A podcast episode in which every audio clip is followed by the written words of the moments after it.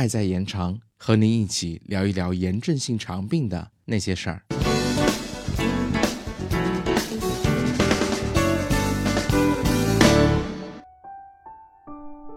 嗨，你好吗？我是小白，我们又见面了。提到嘌呤，可能我们第一反应就是多吃内脏或者喝啤酒、喝浓汤会使嘌呤偏高，引起尿酸升高，会有痛风的症状。其实嘌呤可不止这些哦。我们今天就来聊一聊嘌呤类免疫抑制剂的主要副作用有哪些。嘌呤类免疫抑制剂的副作用主要有以下四大类：一最常见的副作用是过敏反应，通常发生于治疗早期，也就是治疗的二到三周，可能由药物本身引起，表现为发热、皮疹、关节痛、恶心、腹泻、干眼等，发生率约为百分之五。二与剂量相关的毒性，主要是骨髓抑制作用，这是曲激嘌呤，也就是六 MP。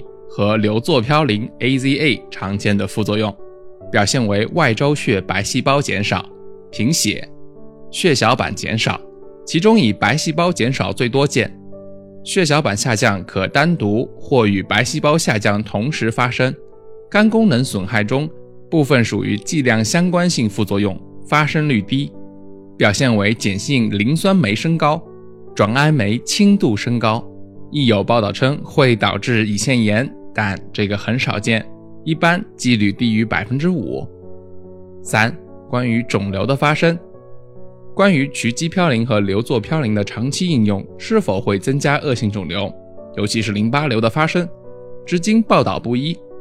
一些大样本病例对照研究显示，应用曲激嘌呤和硫唑嘌呤治疗的 IBD 患者，其患淋巴瘤的风险并未增加。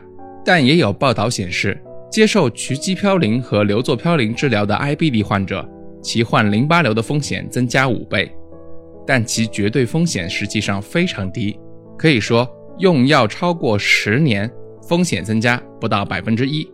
还有报道发现，应用嘌呤类药物治疗会增加非黑色素皮肤癌的风险。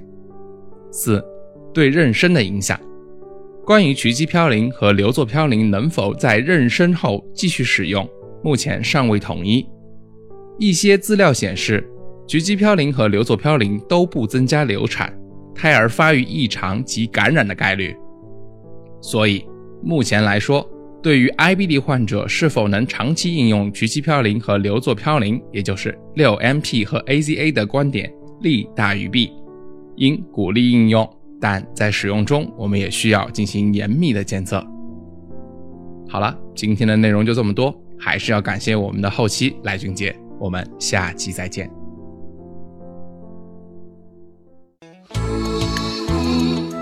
本节目由 CCCF 爱在延长炎症性肠病基金会独家录制播出。节目内容感谢由浙江大学出版社出版的《溃疡性结肠炎和克罗恩病你问我答》丛书。更多详情，请欢迎关注爱在延长官方网站及微博、微信公众号，期待您的互动。